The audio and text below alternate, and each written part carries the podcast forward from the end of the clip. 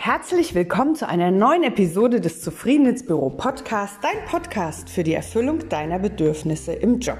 Mein Name ist Birgit Schulze und heute spreche ich darüber, wie Streiten auf Basis der gewaltfreien Kommunikation funktionieren kann, ob es da überhaupt äh, die Möglichkeit gibt zu streiten auf Basis der GfK und ob es zwingend immer einen Konsens gibt geben muss oder eine Übereinstimmung. Was ist eigentlich so der Sinn und Zweck eines Streits? Auch aus Sicht der GfK. Sehr spannend finde ich. Ich habe mich da nämlich heute Morgen ziemlich über was geärgert und genau deshalb ist mir dann die Idee zu dieser heutigen Episode gekommen.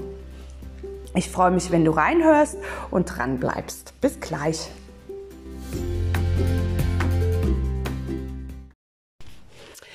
Am 25. Januar startet der nächste Durchgang meines Zufriedensbüro Online-Programms. Das ist ein fünfwöchiges Intensivtraining auf Basis der gewaltfreien Kommunikation. Da schauen wir uns verschiedene Schwerpunktthemen an. Es gibt eine Einführung in die GfK. Es sind pro Woche ähm, fünf Übungen dabei, fünf zu jedem Thema fünf Schwerpunktübungen, Vertiefungsübungen. Es ist ein umfangreiches Handout. Äh, wir treffen uns dreimal pro Woche live für jeweils 90 Minuten, montags, donnerstags und samstags. Und ähm, es macht total viel Spaß und in so einer Gruppe zu lernen, in Gemeinschaft zu lernen. Und alle Infos dazu findest du natürlich auf meiner Homepage www.birgitschulze.com. Ich freue mich, wenn du mal drauf guckst, wenn dich interessiert, wenn du mitmachst, wenn du vielleicht auch einfach sagst, ja, ich möchte mein Jahr der gewaltfreien Kommunikation widmen, dann, dann gehen wir beide ein Stückchen gemeinsam unseren Weg. Bis dann. Tschüss. Die Schlagzeile auf einer Tageszeitung heute Morgen äh, war Streiten aber richtig. Und dann dachte ich so, oh, da bin ich aber mal gespannt, richtig streiten, was da so eine Tageszeitung zuzusagen hat. Und ähm, dann so als Unterüberschrift waren so ein paar Argumente angeführt, ja, wie was uns eben so im Alltag begegnet. Und das Ganze ist natürlich auf Corona bezogen, weil das ja immer noch eins der Top-Themen in unserer Gesellschaft ist. Ähm, da steht dann zum Beispiel sowas wie Masken sind sinnlos, Grippe ist schlimmer als Corona und der Covid-Impfstoff erbgut verändernd. So, und die Frage, die dann folgt, ist, wie umgehen mit falschen Behauptungen? Und dann kommt für mich der Klopper ganz einfach mit Fakten. Boah, habe ich gedacht, mh, hm, ich weiß nicht so recht, ob das sinnvoll ist, jemanden, der von seiner Meinung überzeugt ist, jemandem, der wirklich ähm, mit ob das jetzt Fake News Fakten sind oder ob das wohlwissende oder wohl recherchierte Argumente sind und ähm, auch in Anführungsstrichen wahre Fakten, ja, bin ich mir nicht sicher, ob es da hilfreich ist, Fakten mit Fakten zu argumentieren. Aus Sicht der gewaltfreien Kommunikation geht es ja eben genau nicht um richtig, um falsch. Und es geht jetzt auch nicht darum, dass wir Fake News aufdecken und ähm, unbedingt darauf bestehen, dass meine Faktenwelt die richtige, die einzig wahre ist, sondern die Absicht der gewaltfreien Kommunikation, gerade in einem Streit, gerade in einem Konfliktgespräch, ist aus meiner Sicht immer die Absicht der Verbindung. Und es geht um Verbindung. Und wenn ich jetzt auf diesem Niveau bin, sag ich mal, wo ich Fakten mit Fakten begegne, dann bin ich nicht in der verbindenden Haltung, dann bin ich auf einer argumentativen Ebene, auf einer Sachebene unterwegs und alleine auf einer Sachebene können wir einen Streit nicht klären und können auch keine Entspannung in dieser konflikthaften Situation finden. Du kennst es bestimmt auch aus deinem Alltag, dass ähm, in einem Gespräch, das mit so immer wieder einem Ja, aber weiter gepusht wird. Also das, das nimmt ja dann oft auch so eine Dynamik an, ja. Und dieses Ja, aber ist einfach immer das Einläuten von, aber, aber meine Meinung ist doch richtig, nee, aber ich habe doch auch recht, nee, aber ich weiß doch besser, wie es geht, ja, aber ich habe doch die Weisheit mit Löffeln gefressen. Ja, aber ich sag doch schon immer, wie wir es machen können. Also durch dieses Ja, aber und dieses ein Argument, ein Fakt, eine Wahrheit an die nächste rein, können wir aus meiner Sicht, und so habe ich für mich die GfK auch immer verstanden, keine Lösung finden, weil eben dadurch die Verbindung überhaupt nicht hergestellt wird. Und warum Verbindung so wichtig ist und wie dir das gelingt, darüber spreche ich jetzt im Folgenden noch ein bisschen weiter.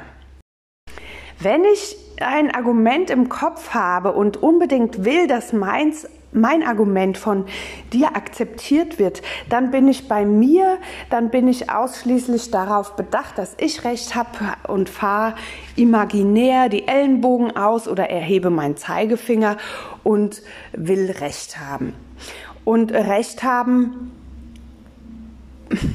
das kann natürlich dazu führen, dass du dich bestätigt fühlst, dass du Sympathien kriegst von anderen Menschen.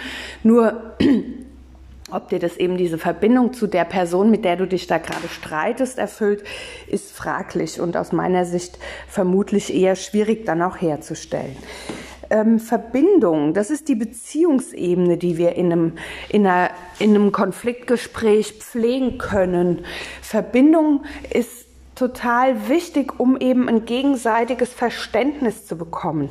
Und es geht auch überhaupt nicht darum, in einem Streit immer zu einer einvernehmlichen Lösung zu kommen. Das ist aus meiner Sicht nicht das Ziel, was wir erreichen können, wenn wir uns streiten, sondern es geht aus meiner Sicht auch darum anzuerkennen, dass es unterschiedliche Meinungen gibt und dass es unterschiedliche Meinungen vielleicht auch auszuhalten gilt. Wenn wir es schaffen zu verstehen, dass eine andere Person eine andere Position einnimmt, weil ihr das eben ein bestimmtes Bedürfnis erfüllt, dann ist es in Anführungsstrichen wieder das gute Recht dieser Person und es ist mein, meine Wachstumsmöglichkeit, es anzuerkennen und für mich zu überprüfen, wie geht es mir damit, was erfüllt mir dieses Bedürfnis, äh, was erfüllt mir das, wenn ich jetzt anerkenne, dass diese Person eine andere Meinung hat, wie wirkt es auf mich, bedroht mich das, habe ich dann Angst oder kann ich es einfach so stehen lassen? Und ich finde gerade diese ähm, also diese, diese Schlagzeile, die mir da heute Morgen begegnet ist, ich muss da gerade noch mal ein bisschen drin rumblättern. Ähm, also dieses Streiten aber richtig, ja. Also da ist es einfach nicht gewünscht, dass ich mich auch in mich einfühle und in die andere Person. Und das ist ja der Prozess, den uns die gewaltfreie Kommunikation geschenkt hat. Mit diesen vier Schritten mich in mich einzufühlen, um dann eben die, den, die, die Gegenseite auch in den Blick nehmen zu können. Die haben hier in einem weiteren Artikel noch geschrieben, die Pandemie ist ein Kommunikationsproblem. Ich persönlich sehe nicht nur die Pandemie als Kommunikationsproblem, ich sehe unsere ganze Politik als Kommunikationsproblem. Gesellschaftlich haben wir das, weil wir einfach nicht lernen in unseren Ausbildungssystemen und die wenigsten lernen das auch zu Hause, wie wir eben auf verbindende Weise streiten können immer aus Sorge vermutlich auch, dass es einen Gesichtsverlust gibt, dass wir verlieren in, einer, in einem Streit oder in einer Diskussion. Und äh, deshalb muss man quasi ja auch die Ärmel hochkrempeln, die Ellenbogen ausfahren und dann mit harten Argumenten kommen, um die Gegenseite zu überzeugen.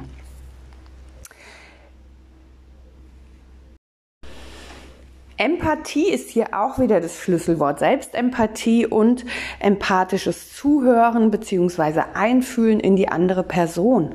Das ist für mich eigentlich der Weg, in Anführungsstrichen richtig zu streiten, weil ich dann mir auch noch mal über meine Argumente klar werde, über die Fakten, die von denen ich denke, die die bieten mir eine Wahrheit an, mit der ich gerne leben mag, dann kann ich diese Fakten auch noch mal empathisch, selbstempathisch beleuchten und mir so ein Fakt ähm, auch auf dieser Gefühls- und Bedürfnisebene immer wieder anschauen, eine Beobachtung dazu formulieren und dann für mich prüfen, ja, ist das überhaupt noch stimmig oder beharre ich da auf irgendeiner, auf einem Argument, auf einer Aussage, einfach weil ich jetzt in der Gegenposition bin, ja.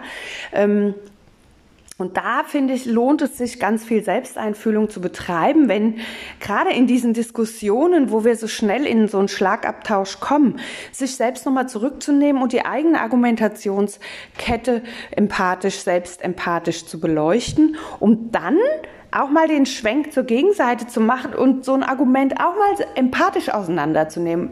Zu sagen, okay, wenn ich von dir höre, du sagst, ähm, ich nehme jetzt mal so ein blödes, plakatives Beispiel aus dieser Zeitung, du sagst zum Beispiel, die Masken sind sinnlos. Kann das sein, dass du gerne entscheiden möchtest, wie du durchs Leben gehst? Kann das sein, dass das für dich beklemmend ist, eine Maske aufzusetzen? Kann es sein, dass du dich darüber ärgerst, dass du gar nicht mehr in offene Gesichter reinschauen kannst?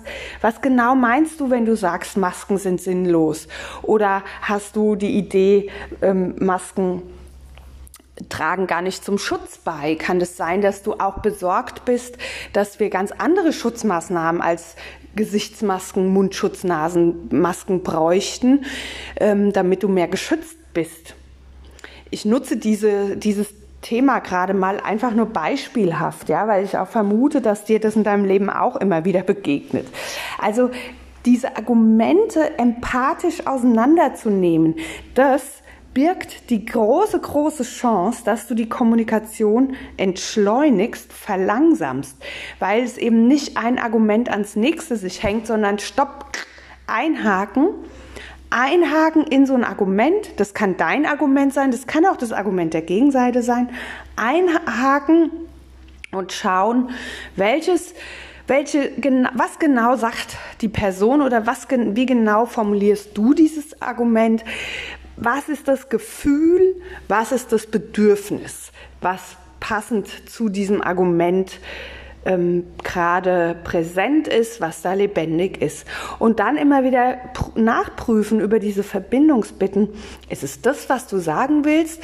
Geht es dir so und so? Habe ich dich da richtig verstanden? Und es ist tatsächlich so, das ist meine feste Überzeugung, wir können nicht jeden Konflikt lösen, wir können nicht jede Meinungsverschiedenheit auflösen und hinterher einer Meinung sein. Das ist für mich auch gelebte Demokratie, wenn wir es aushalten und verstehen, okay, du hast, du bist jetzt, sage ich jetzt mal, Maskengegnerin, ich bin Maskenbefürworterin. Ja, dann ist es so, dann ähm, bist du trotzdem kein Idiot, kein Depp, kein kein Vollpfosten, sondern du bist ein Mensch, der da ein Thema auch mit hat und auch ein Bedürfnis sich darüber erfüllt, laut zu sagen, ich bin gegen Masken beispielsweise. Ich finde es sehr, sehr spannend. Ich habe das nämlich heute Morgen mit meinem Partner besprochen und dann sagt er, ja, aber wie sollen wir denn da zu einem Konsens kommen? Und sowas wie Corona, da gibt es überhaupt keinen Konsens aus meiner Sicht, auch weil wir da gar nichts entscheiden können oder müssen. Also das ist eine Krankheit, die ist da, da kann man jetzt drüber verschiedener Meinung sein, wie die da, warum die da ist, wie die unsere Gesellschaft bedroht. Letztendlich ist es so, was, was bringt mir da ein Konsens weiter? Ich für mich gucke einfach, wie will ich künftig damit weiter umgehen. Will ich in eine Pro- oder eine Kontrahaltung gehen? Wenn ich in der einen oder anderen Haltung bin, in welche Richtung laufe ich dann weiter, um für mich einen Weg zu finden, für mich persönlich einen Weg zu finden, mit dieser Pandemie umzugehen, um für mich auch einen Weg zu finden, eben in solchen Argumentationssettings, die es ja tatsächlich unverhofft überall immer wieder gibt, äh, meine Position für mich klar zu haben, mein Bedürfnis klar zu haben, um dann, wenn ich das will, in den empathischen Austausch mit einer Person zu gehen, die komplett anderer Meinung ist. Und das ist das Thema bei Streiten aus meiner Sicht.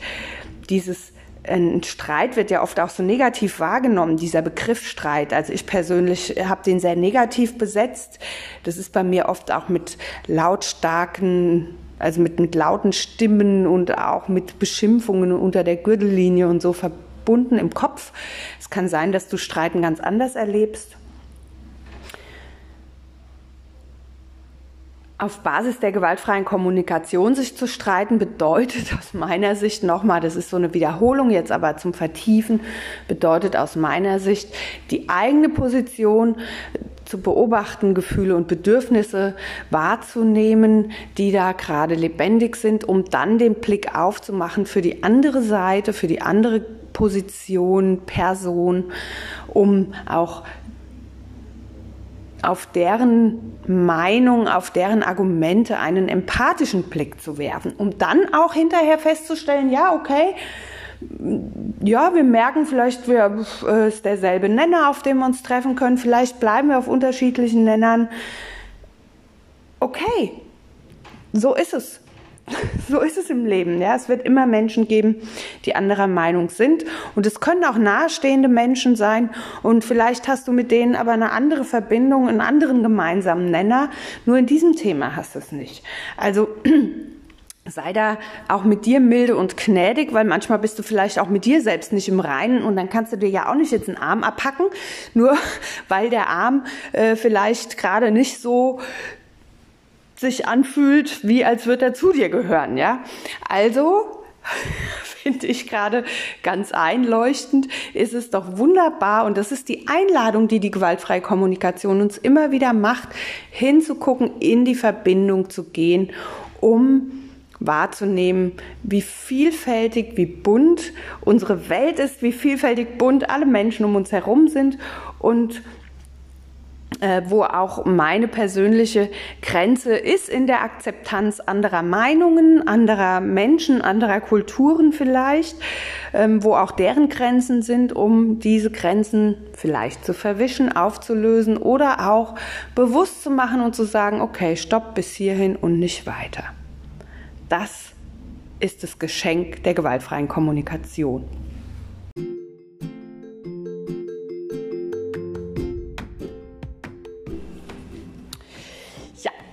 Freue mich, wenn du bis hierher mitgehört hast, möchte dich noch einladen. Am 25. Januar startet der nächste Durchgang meines Zufrieden ins Büro Online-Programms.